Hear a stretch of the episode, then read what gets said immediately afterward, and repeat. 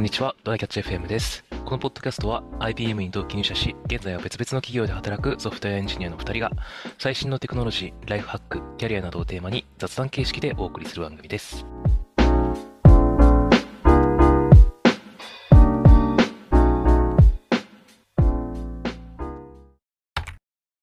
なんか、コスダがツイッターでつぶやいてたけど、うん。映画を見に行って、売店の効率悪いよね、みたいな。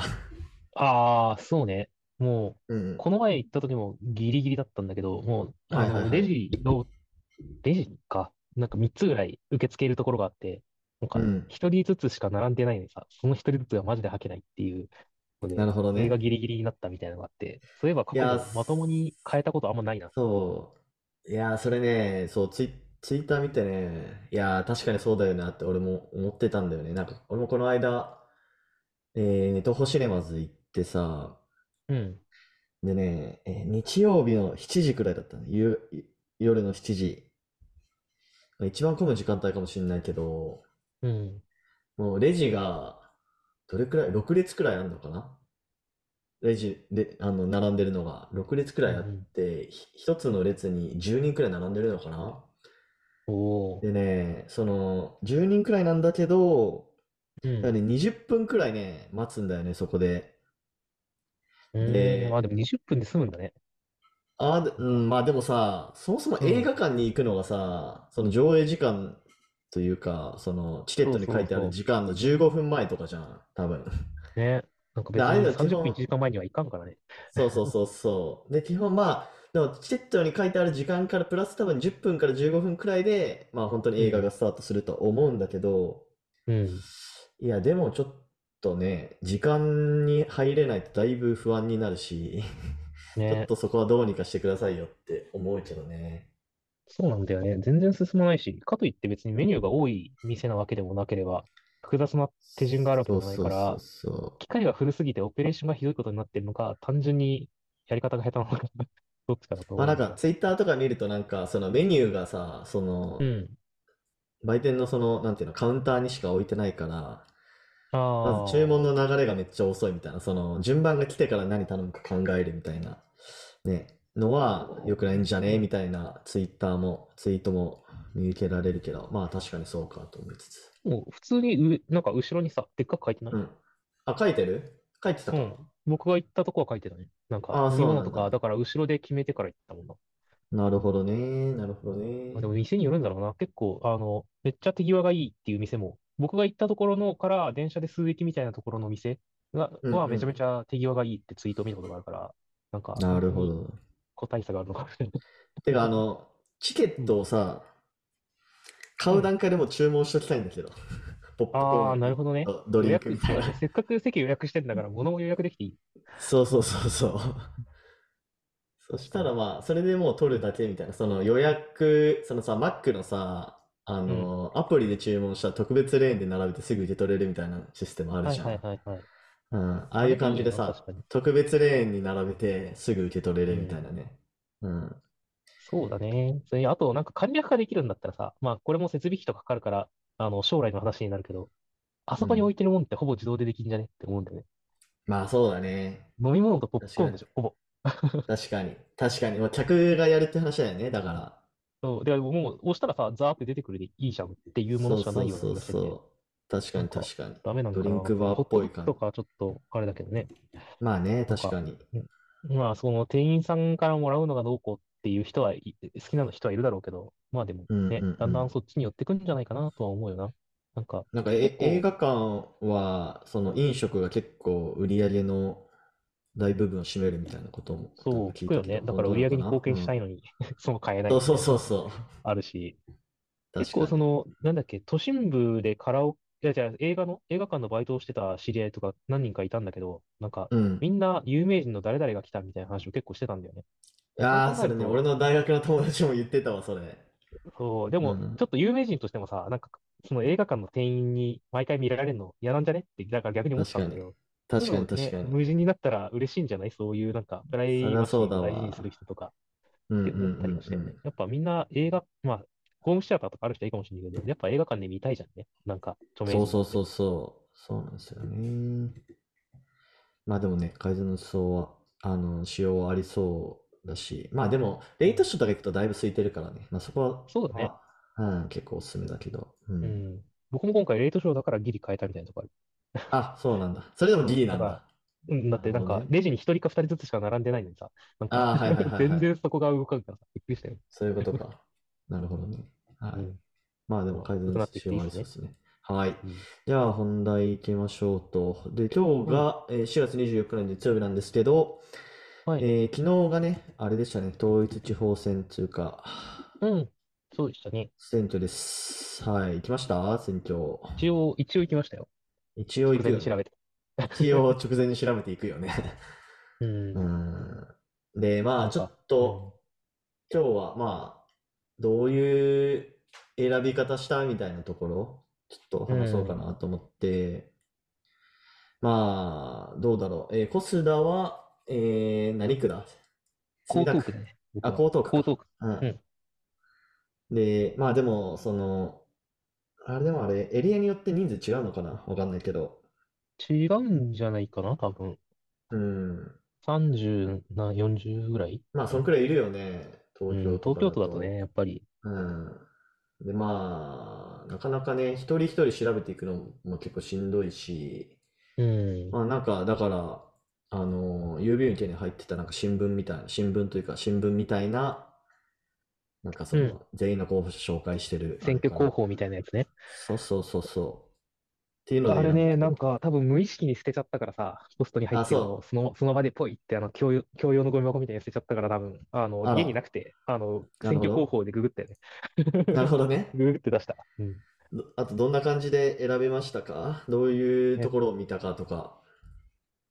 とね、いや、まず最初にね、あの、なんか選挙マッチングみたいなやつ、候補者マッチングみたいなあーあるねあるじゃん。はいはい。あれをやったんだよね。やったんだけど、あの、まあ、あれだけを見る気はなかったけど、どんな公約があるのかなと思ってやったんだけど、うんなんかね、なんか僕からしたらウルトラどうでもいい話題が半分以上を占めてて、まあそうだよね。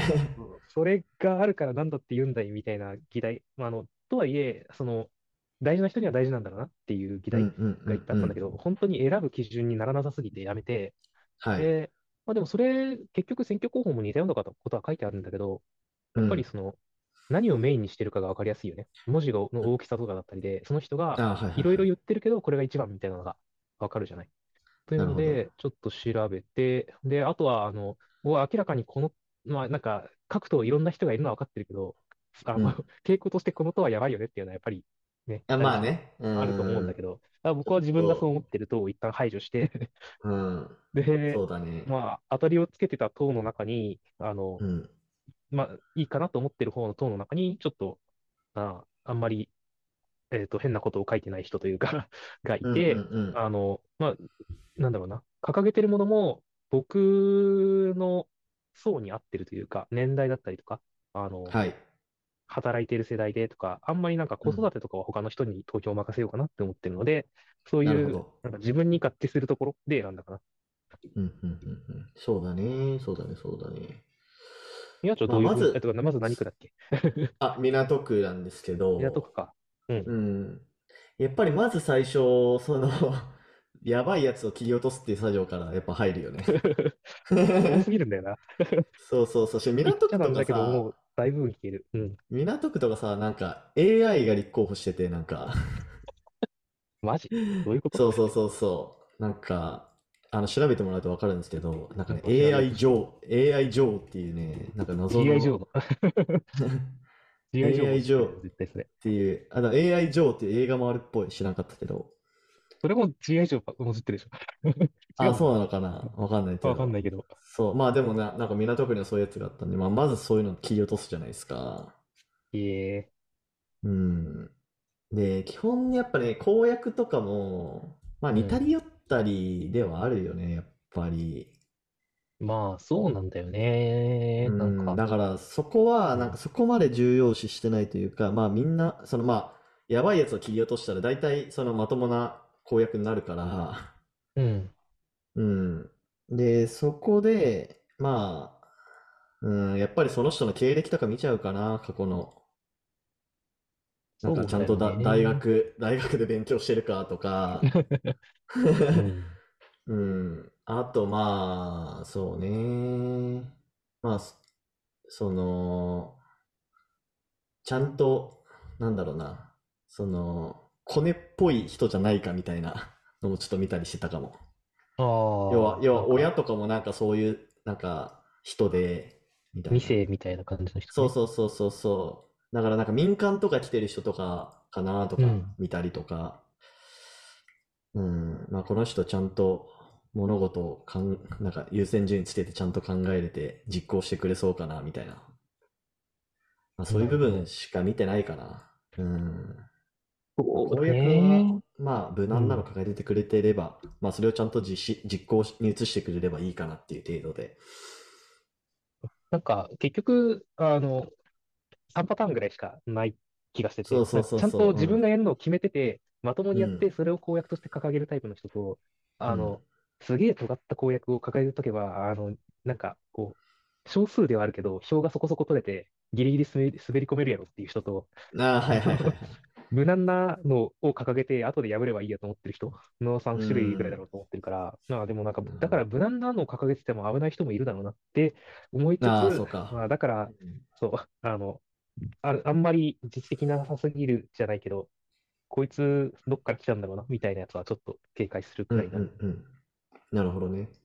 で、まあ結局、もう、あの、議員として過去に実績、まあ10年くらい実績のある比較的若めの女性の人に入れたっていう感じなんですけどね。うん。うん。そうだね。結局選び方、知らんしな。議会でどんな会話してるのかすらも知らないから、わざわざ調べてまあもはやね、しかもまあそこに住み続けるかもわからんしね、区、区単位で言うと。そうなんだよね。本当にそうなんだよな。別に江東区がスポーツをしてるのは知ってるけど、スポーツのしなんかについての施策をどうこうしてくれよと僕にはあまり関係がないしな、と思ってしそうだまうからさ。ね。もう2、3年後には別の区に引っ越してるかもわかんないしな。うん。そこら辺がね、やっぱ地方との違いもあるだろうし、逆にああ、確地かに方。うん。も、あの、最近、どこだっけ、芦屋市かなんかが、あうの、ん。市長か？あれ、あの、最年少はいはいはい26歳市長が誕生したよね。ええそうなんだ。それはすごい。市長じゃなかったっけ、あれ。あの、なんだっけ、ハー、ナダラの生徒会長からハーバードに行った人でしょ。へえ、すごいね。それは。ガチだね。芦屋、芦屋市長芦26歳。ああ、はいはいはいはいはい。高し、高島俊介さん。えー、調べてみよう、後で。いいだから、ねそういう、なんか、ある程度、えな、なんだろうな、新しい人も出てくるけど、その、しずっと芦屋市に住んでて、これからも住もうって思ってる人とか、例えばね、地方の人とかって、そういう転換をどこでやるっていうような決断って結構難しいだろうなとは思うよね。うん。なんか、ずっと2、3年後にいなくなるかもしんないやと思ってないんだったら、ちょっと怖いだろうなって思うから、うん。ね、どうするんだろうね。確かに。まあ、そんな感じですかね。うんう。ーん、結構難しいよね、マジで。そうだね。そうだね。ちょっと、なんか選びやすさ、でも、普段から常に 気にしてられないもんね。なんか、うんずっと政治のこととか地域のことを見続けられないんだよねっていうのが確かに。難しいところだなと思いますね。うん。はい。まあ、そんな感じでしょうか。じゃあ、終わりましょうか。はい。では、こんな感じで、えー週2回のペースでやっているので、うん Apple Podcast もしくは Spotify でお聞きの方は、ぜひフォローお願いします。では、今回も聞いていただきありがとうございました。